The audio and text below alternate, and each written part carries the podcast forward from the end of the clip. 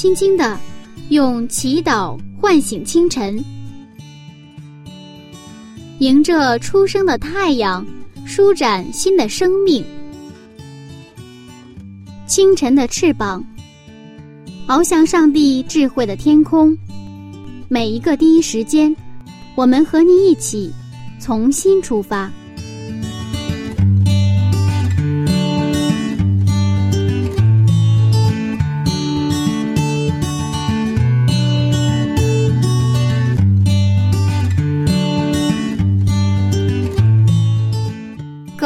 听众朋友，大家平安，欢迎收听由柚子为您主持的《清晨的翅膀》灵修栏目。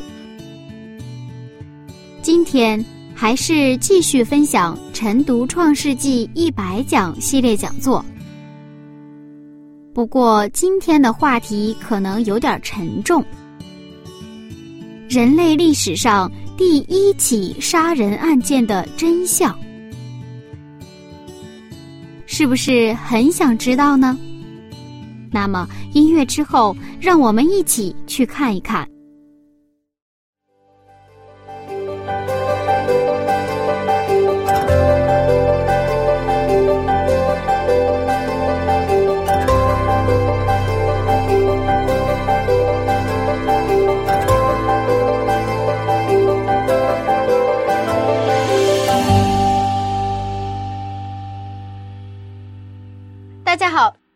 您继续来到晨读《创世纪》一百讲系列讲座。中国古代的诗人曹植有一首非常出名的诗，其中提到“本是同根生，相煎何太急”。这说到的是同胞的哥哥残害弟弟的令人非常惨痛的一件事情。那同样呢，在《创世纪》里，我们今天也发现了有一个哥哥杀害弟弟的情节。为什么会这样呢？到底是什么样的事情？会导致他们发生兄弟之间相互残害呢？让我们一起回到《创世纪》去看个究竟。朴牧师你好，你好。刚刚我们也说到了，这应该是人类历史上第一起杀人案件吧？是的，是的。嗯，这个其实我们确实很难以想象。呃，因为在当时虽然犯罪了，嗯，而那个时候应该说比现在的人，我们就难以想象的。纯洁，从来没有过杀人的案件。嗯，我记得我们一个亲戚家的一个孩子，她都是已经那个时候已经是很大的一个女孩子了。就是那个鲨鱼，知道吗？就是这个鱼抓过来之后，那个鲨鱼，在看到这个鱼，就是就是就是杀一个鱼，那个鱼还不大，他就那儿就哭起来了。他觉得太残忍了，知道吗？嗯，可能我们现在就是杀一条鱼就觉得很很很简单的事情。那么说，你要是杀一个人，那个杀的那个人还是个什么呀？你的亲弟弟，就是我们是难以想象。嗯，而且在遥远的古代的时候，但是这个事情毕竟发生了，是吧？嗯，我们在创世二章，最进入了伊甸园。那么，对罪进入之后，上帝的应对是就宣布了原福音，就是在创世纪三章十五节。同时，上帝给他们做了皮衣穿上，打发出了伊甸园之外，设立原始圣所与他们见面，让他们通过原始圣所，那么能够重新回到，就是恢复那个人圣所的形象，重新回到就是生命树，是吧？能够吃生命果。不过。在亚当夏娃被打发伊甸园之后，应该发生了很多很多的故事了。不过，圣经首先记录了人类有史以来的第一起杀人案件。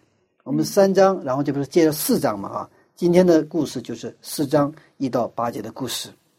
嗯，那到底是什么样的一件事情会让哥哥如此残忍的去杀害他的弟弟呢？是啊，呃。这个其实我们也是出乎我们的意料，嗯，很难接受。我们现在一般的这个杀人案件，嗯，一般都是就是有几个情况，一个情况是利益有关，嗯，因为利益的争夺你去杀人，涉及到个人的利益，是吧？为了有时候是争得利益，有时候是为了保护利益，那么去去杀人。那么另外一个情况的话，一般就是因为情杀，嗯有情感上的层面去杀人或者自杀。但是我们今天在伊甸园发生的这个杀人案件，跟情杀没有关系，跟利益其实也没有关系，嗯，它是跟信仰有关系。我们先看看长子该隐的出生，我们看四章的一节。创世纪四章一节，有一日，那人和他妻子夏娃同房，夏娃就怀孕，生了该隐，便说：“耶和华使我得了一个男子。这个该隐是这个亚当夏娃得到的第一个孩子，是长子，也是人类历史上第一个有肚脐眼的孩子。那么该隐的意思在前面也看到了，是得子的意思。”嗯亚当说：“耶和华使我得了一个男子。”那么这句话的英文翻译是：“I have gotten a man of the Lord。Lord，Lord 就是什么？是主，是神。所以在希伯来圣经里边是生了一个男子，是主。其实这个时候他起这个名字的时候，亚当夏娃他生了孩子起这个名字的时候，他以什么来给他命名呢？就是创世纪三章十五节，他指望这个第一个儿子是那个女子的后裔，因为他给他的妻子夏娃起的名字是终生之母，是吧？所以他生的孩子是就这个女子的后裔，就是创世纪三章十五节所应许的那个要来的弥赛亚。所以他说：“I have gotten a man of the Lord，就是是主。我生了一个男子，是一主，就是那个弥赛亚。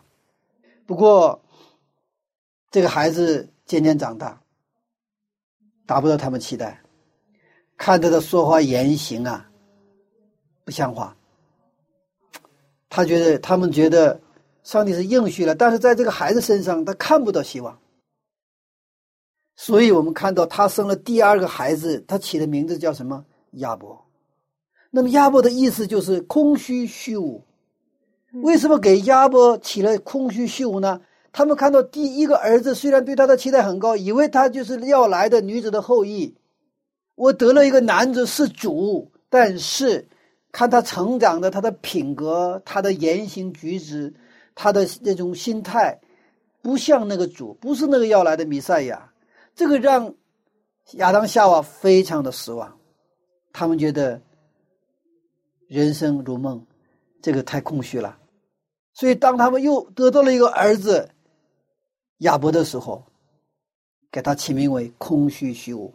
也许圣经没有记录，但也许可能亚伯和盖因之间有很多的孩子。圣经没有说亚伯是第二个孩子，没有明确说，就是。按照这个长寿的记录来，他们之间可能有有一些孩子，为什么呢？因为生一个孩子失望，再生一个孩子又失望，再生一个还是失望。所以等到亚伯生出来的时候，他们已经比较绝望了，知道吗？所以给他起了一个空虚虚无。嗯，所以但是上帝的看见和人的看见不一样。当亚当夏娃绝望的时候，上帝没有失望，上帝依然。对人保持信心，因为他已经应许过，我们的上帝是应许是必定要成就的上帝，因为他是立约的上帝，他是信实的上帝。所以接着我们看到亚伯没有没有让人失望，在人看来，在亚当夏娃看来，他是空虚虚无的儿子，不是那个主，然反而但是呢，成就了上帝的旨意，献了上帝所悦纳的赎罪祭。我们继续看第三节到第五节，三到五节。有一日，该隐拿地里的出产为供物献给耶和华，亚伯也将他羊群中头生的和羊的脂油献上。耶和华看中了亚伯和他的供物，只是看不中该隐和他的供物。为什么上帝不悦纳该隐的供物呢？他是不是像我们想象的偏心呢？是啊，这是实际上该隐和亚伯的献祭了。嗯，我刚才前面已经谈到，他的动机不是因为利益，也不是因为什么情感，是因为什么？因为宗教的因素。那么现在看该隐和亚伯献祭，对吧？嗯，他们都献了供物，对吧？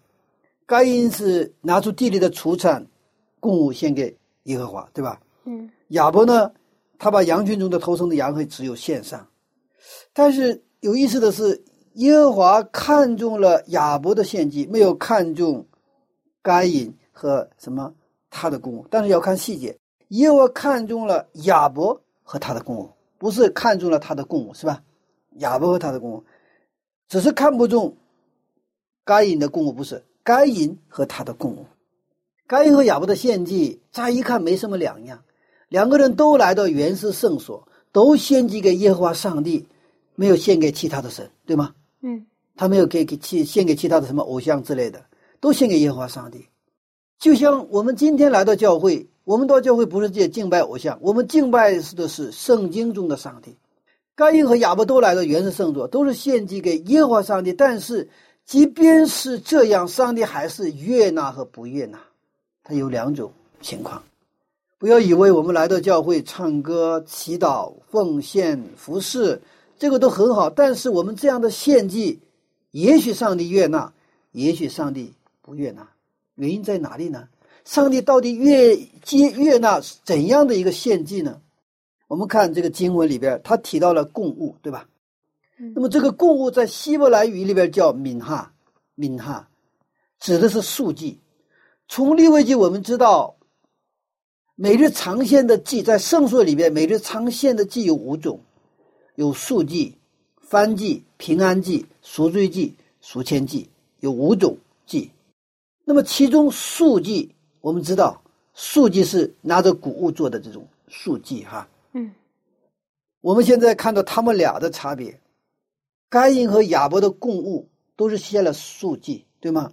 嗯。但是亚伯多了一个什么呢？他在羊群中投生的羊和羊的自由也献上，他献了什么祭啊？他献了。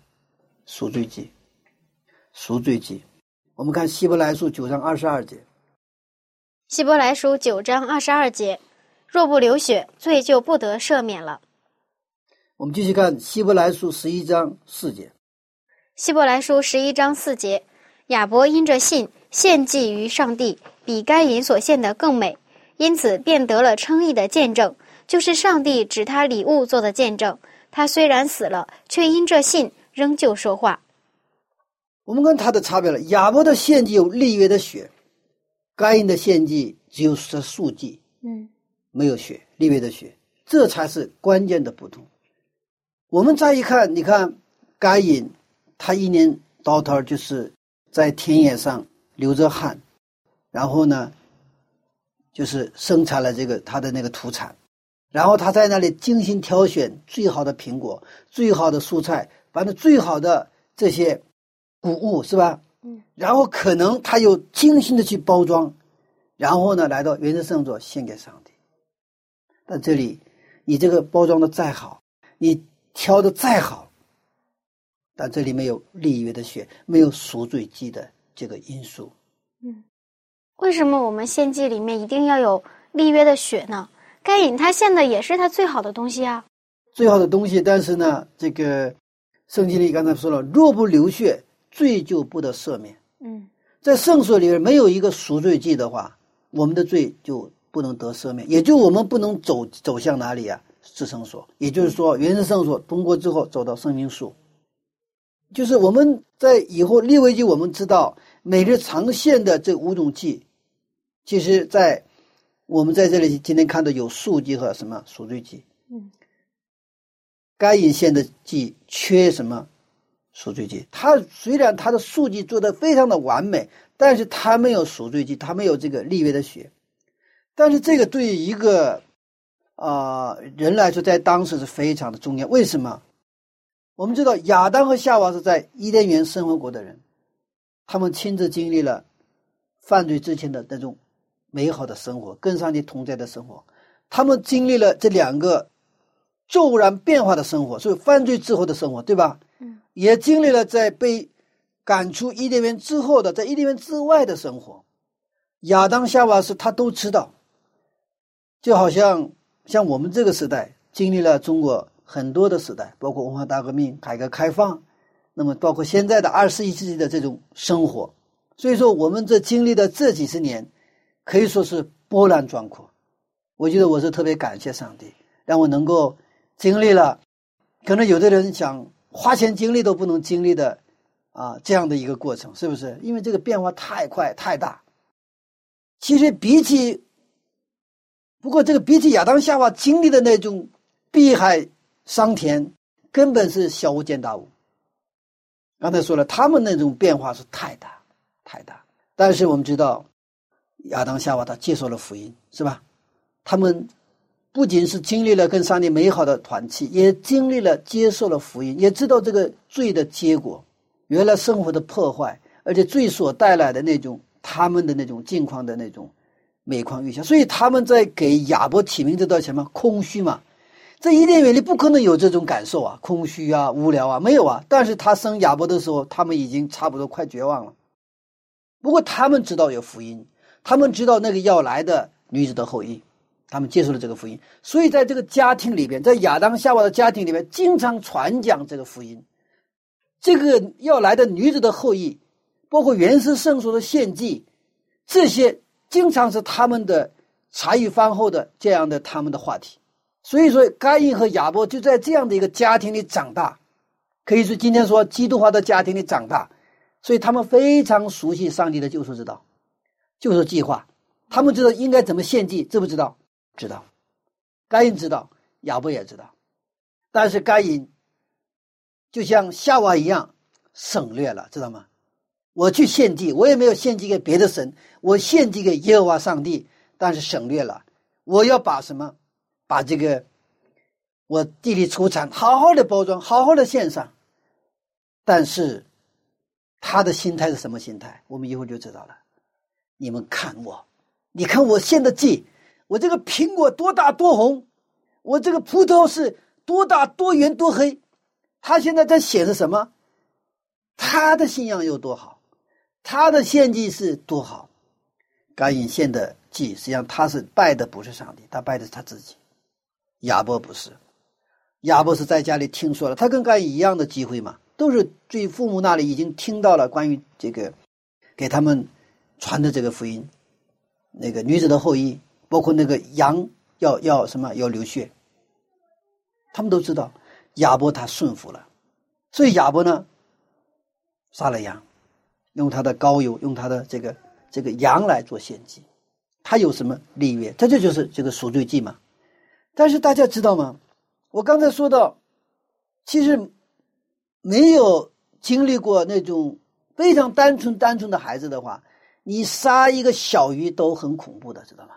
下不了手，那是一个活的生灵啊。那现在一条鱼都杀不了的人，那现在他是第一次要流血，知道吗？亲手干啥呀？要杀羊啊，那个是血淋淋的。你看我们这两个情况，一个是我把苹果呀、什么桃啊、葡萄啊、什么大的西瓜呀，我好好的查完了，又漂亮又又又又，真的是很好，是吧？然后很好的包装，但是他在那里做什么？血淋淋的杀羊啊！嗯那是真的是没有信心是做不了的，而且，可能甘隐就跟他说了：“你干什么呀？嗯，你为什么干这个呀？上帝不允许杀人，你为什么杀这个东西？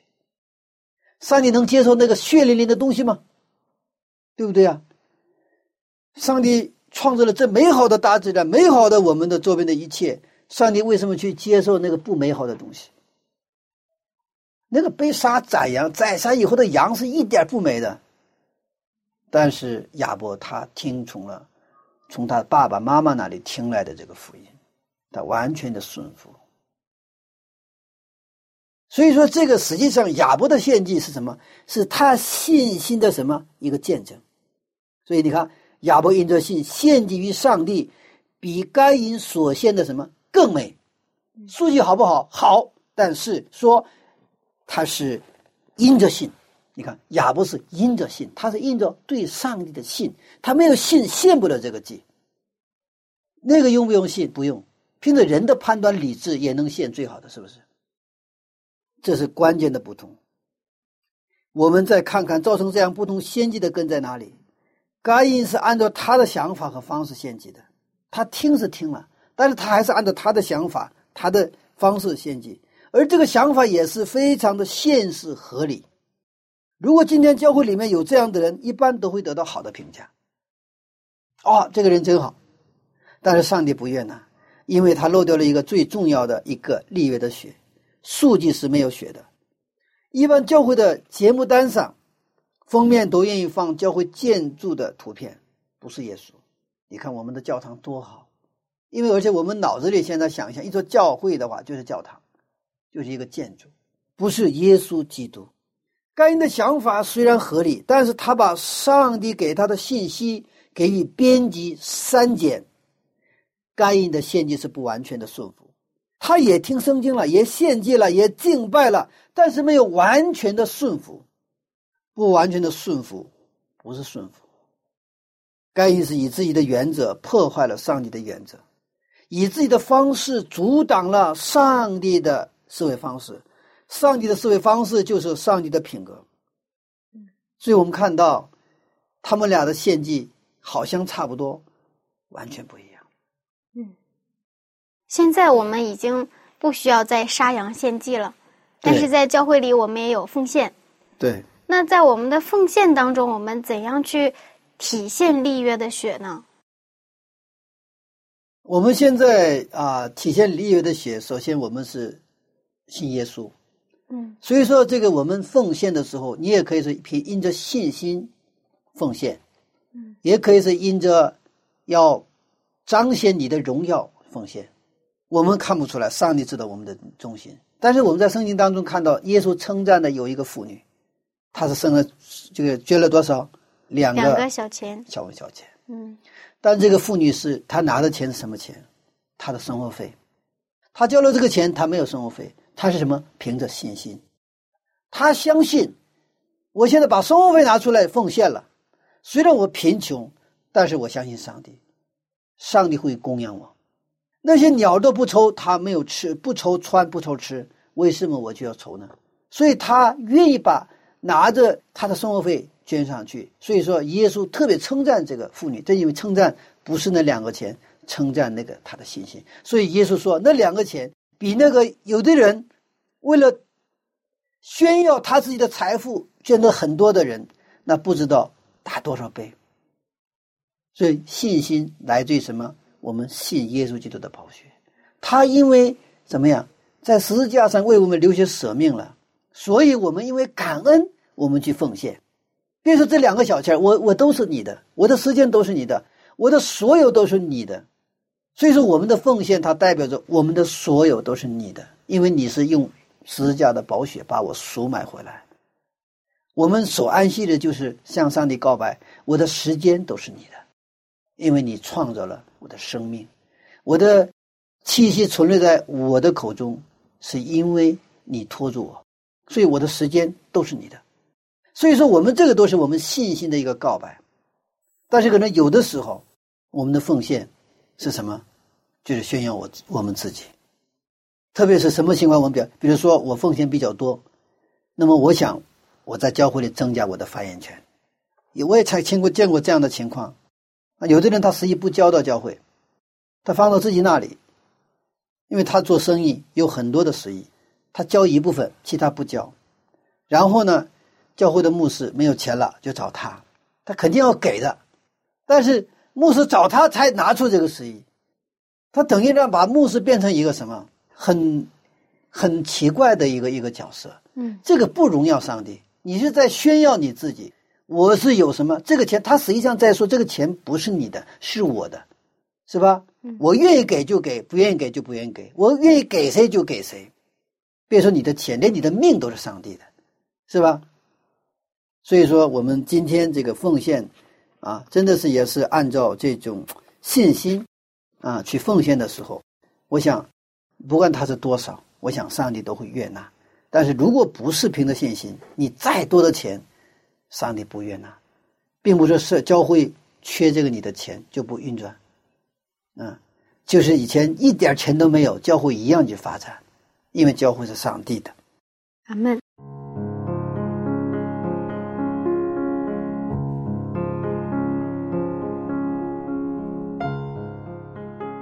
两种信仰观，两种献祭。听了刚刚的内容，柚子在反思：我现在在做节目，那我的奉献是因着相信耶稣基督的宝血呢，还是为了荣耀我自己呢？是为了通过这个节目荣耀上帝呢，还是为自己感到骄傲和自豪呢？看来这个问题，柚子要好好想一想了。好了，还是边听音乐边思考吧。音乐之后要回来哦。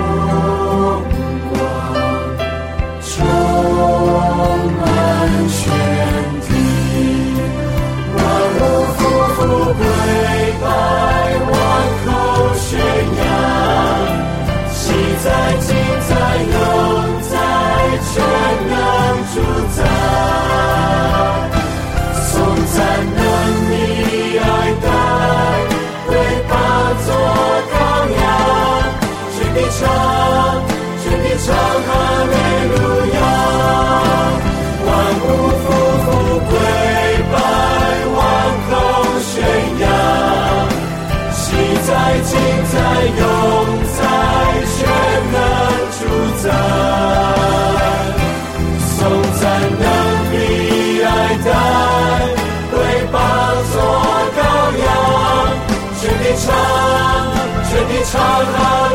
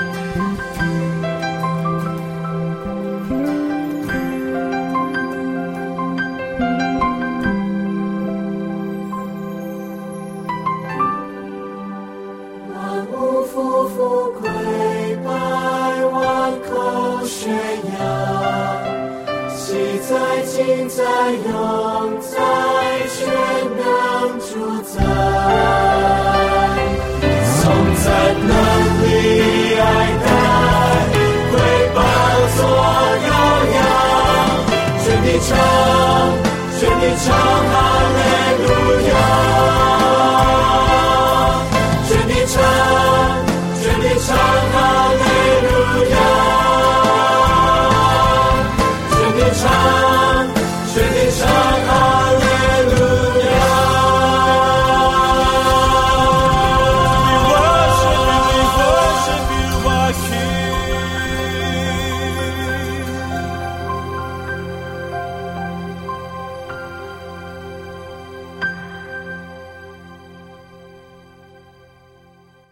爱的听众朋友，欢迎继续收听晨读《创世纪一百讲》系列讲座。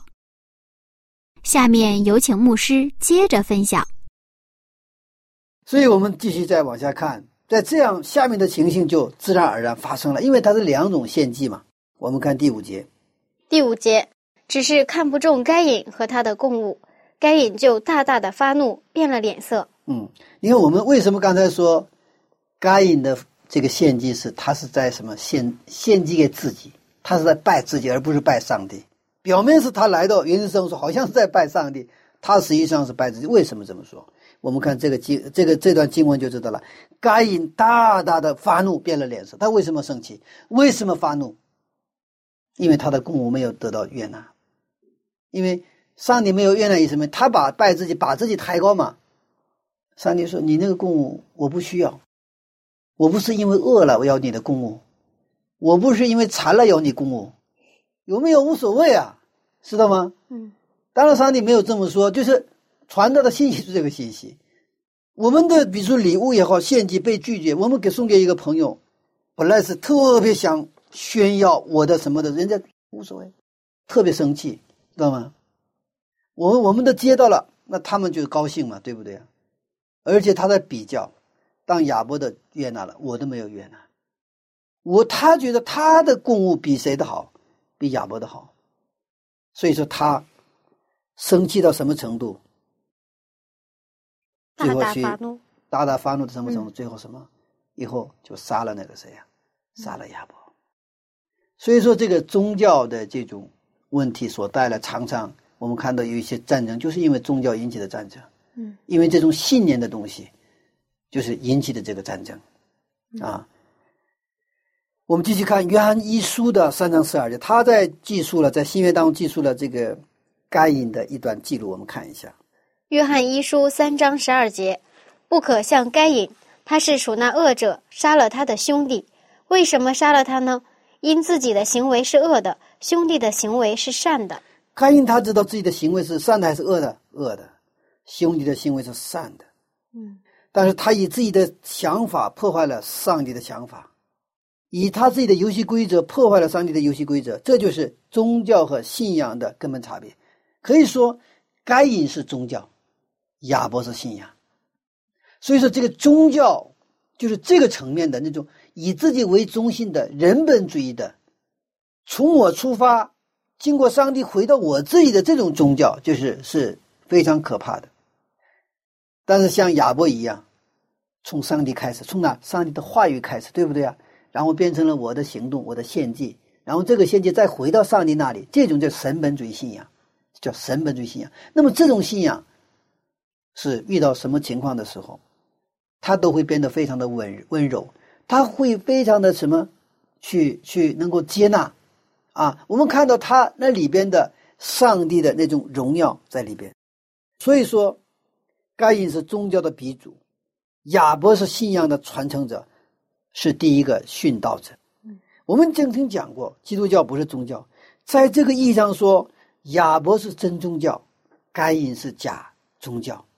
所以说，信仰也要打假，不是三幺五打假，而是通过三幺六打三幺六打假。三幺六就是约翰福音三章十六节。嗯，假宗教或假基督教的结果是什么？是能够让哥哥杀死弟弟，所以耶稣基督来到地上的时候，对法利赛人深恶痛绝。别说杀人呐、打一拳也是不容易的。我上初中的时候，有一次我哥哥的同学来到我们的家，他经常来，但有一次我发现我们的仓房里边，因为当时我们家有很多的果树，然后呢，那个果树特别那个沙果，我们到秋天的时候把它切成片儿晒干，就好多沙果干儿，那是成麻袋成麻袋的装在我们的这个仓房里边。那么我哥哥的同学来了之后，这个就少了一点儿来了之后少了一点儿后来就终于有一天抓住他了，就在我们的仓房里边，就是抓抓了一个现行犯。所以当时我是上初中，很有血气，我就一拳给他打过去，打他的脸。不过我永远忘不了他被我打的时候的那个眼神，那个眼神那是带着恐惧啊，带着那种那种好像那种绝望的那种眼神，有一点像那个被抓到那个屠宰场的那个牛的眼睛一样。所以我现在想起来那个眼神，我真的觉得我犯罪了，感觉我有一点儿老是在上帝面前，我觉得我真是做错了。我这一拳给我带来的是愧疚、自责，它伴随了几十年的生涯。其实打一个人不容易，你打一拳不容易，你何况杀一个人呢？而且何况杀的是你的弟弟呢？问题是，不完全顺服上帝的旨意，谁都可能成为该隐。别说是该隐，我也是。我们也常常提到顺服，那什么才是完全的顺服？我们怎样才能完全的顺服呢？其实顺服不是我们自己能做到的。嗯，顺服是当我们认识上帝的时候，认识到他的爱的时候，我们才能顺服。我们知道，当一个人爱上一个人的时候，真的爱上一个人的时候，你会很自然的顺服他。他说的什么，不管他有没有道理，你都会听他的。我记得我特别啊、印象很深的啊、我有一个以前的一个伙伴，生意伙伴的一个话，这个不一定是，可能是过歪理哈。他说的一句话：你要做事生意或者做事业，你必须有一个你的团队。这个团队要达到什么程度？哪怕是一个人，他必须是这样的人。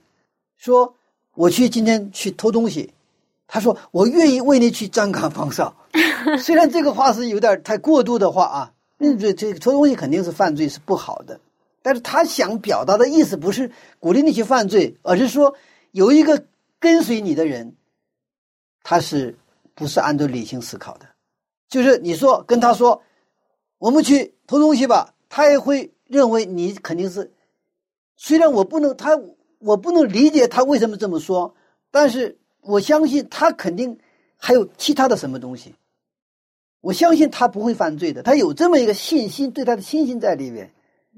啊，他也许可能跟你开个玩笑，或者说只是说啊，他是用特殊的一种什么表达，啊，但这种例子不一定说特别合适。但是我们知道他要说的意思是什么呢？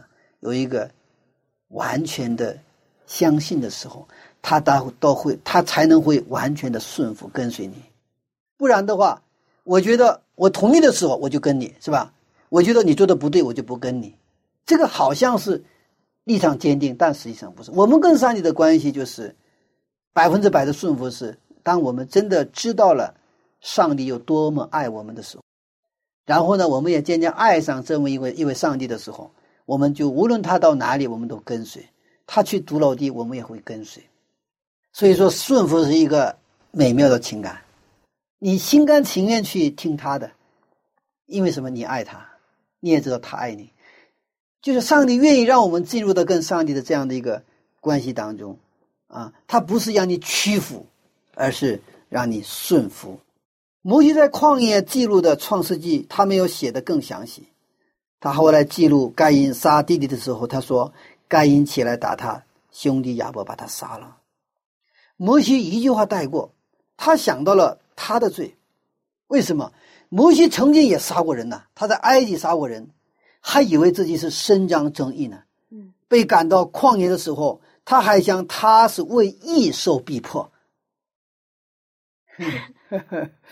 摩西啊，被圣灵感动，他写这段故事的时候，他突然认识到，那个伸张正义的为同胞打抱不平的英雄，那个为艺术逼迫落难于旷野的艺人，原来就是那个该隐。原来我摩西就是该隐，所以我们必须经历我们人生的旷野，经历悔改的经验。不经历悔改，不经历旷野，就难以悔改。当摩西记录。该隐和亚伯的故事的时候，摩西明白了，他自己就是那个该隐。嗯，虽然他是以爱同胞的名义，以一个非常好的名分去杀了人，其实以色列的那些官长们、宗教领袖们也是以救同胞的名义、救以色列民族的名义谋杀了耶稣。在这个相对的世界里，其实没有绝对的公义。只有相对的公义。摩西通过这样的悔改的经验，逐渐成长为一个真正的领袖。所以，上帝评价他是地上最温柔的人。但是，该隐现在不温柔，他爆发了。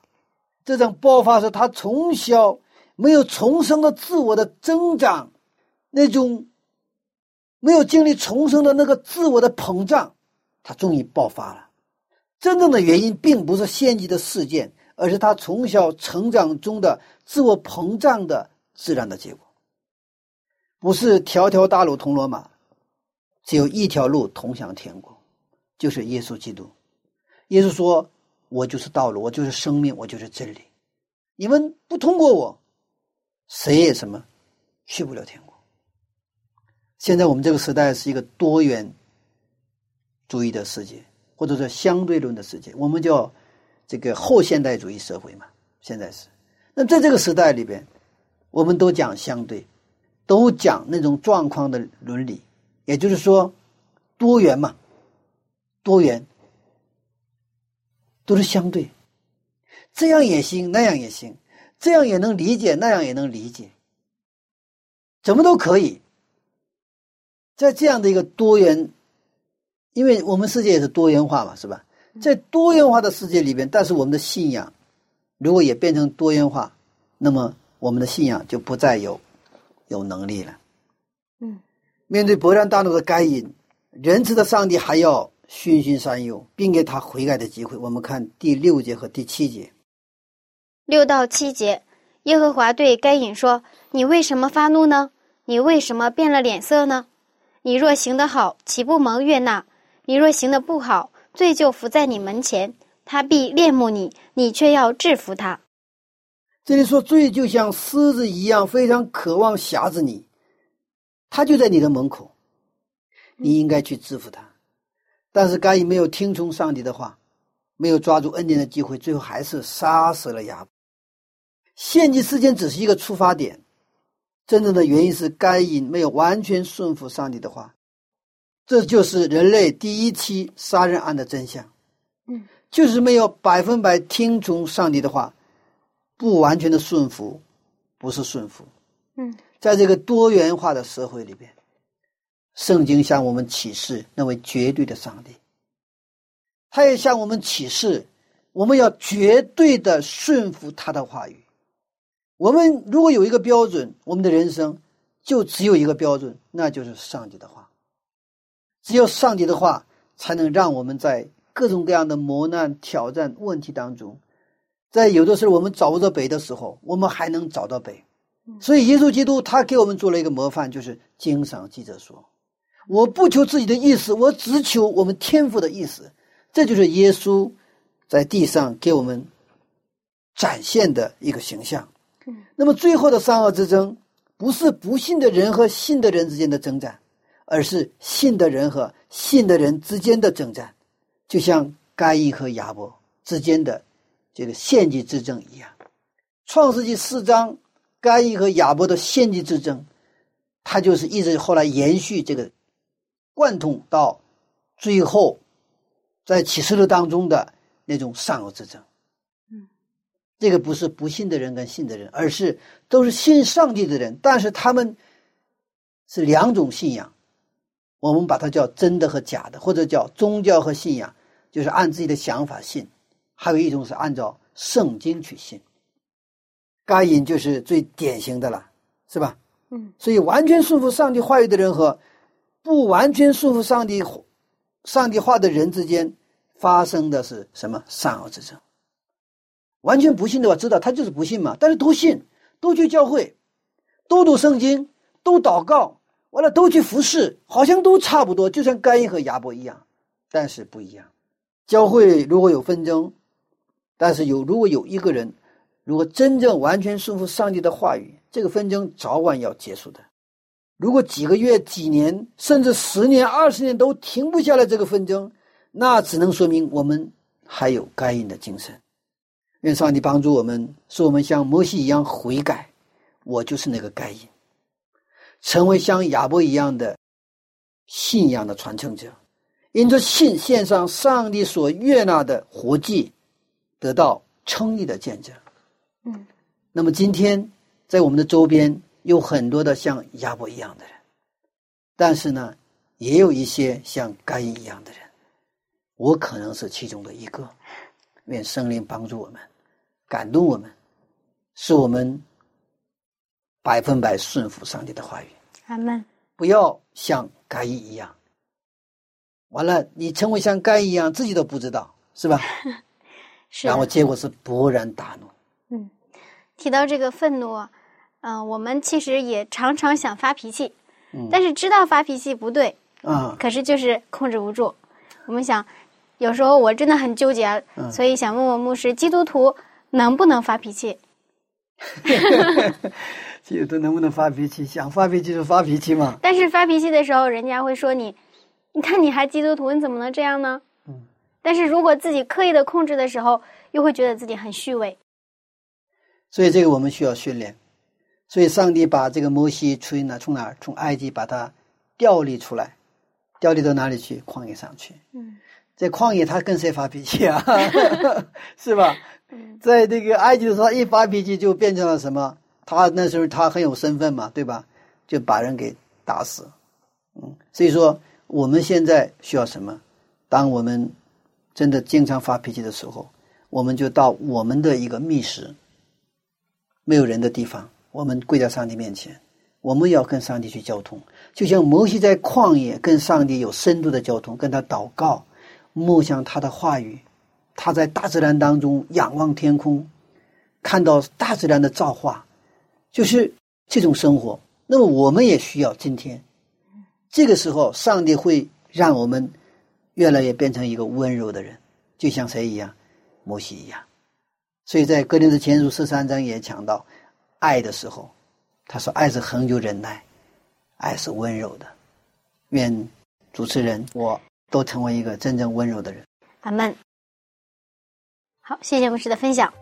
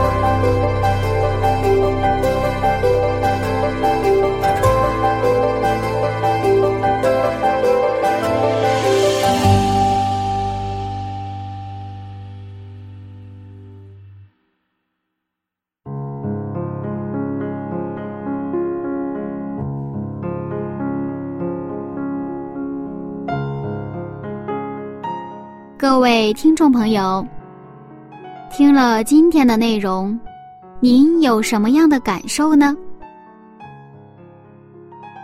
其实，此时此刻，柚子真的很难过，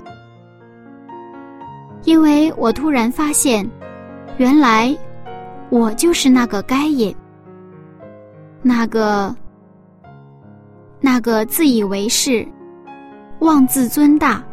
经常伤害身边人的那个该隐。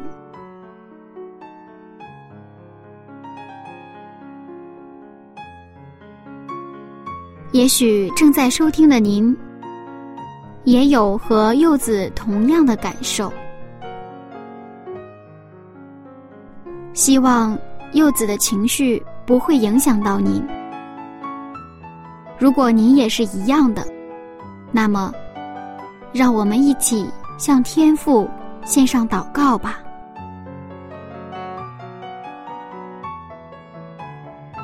亲爱的天父上帝，谢谢您，谢谢您的话语如同一面镜子，照出我们内心的罪恶。是的，我也有可能成为该隐。或许我已经有该隐一样妄自尊大的精神，天父啊，求您赦免我的罪，帮助我悔改，让我能成为您话语的顺服者，不再伤害身边的人。奉耶稣基督的名祈求。阿门。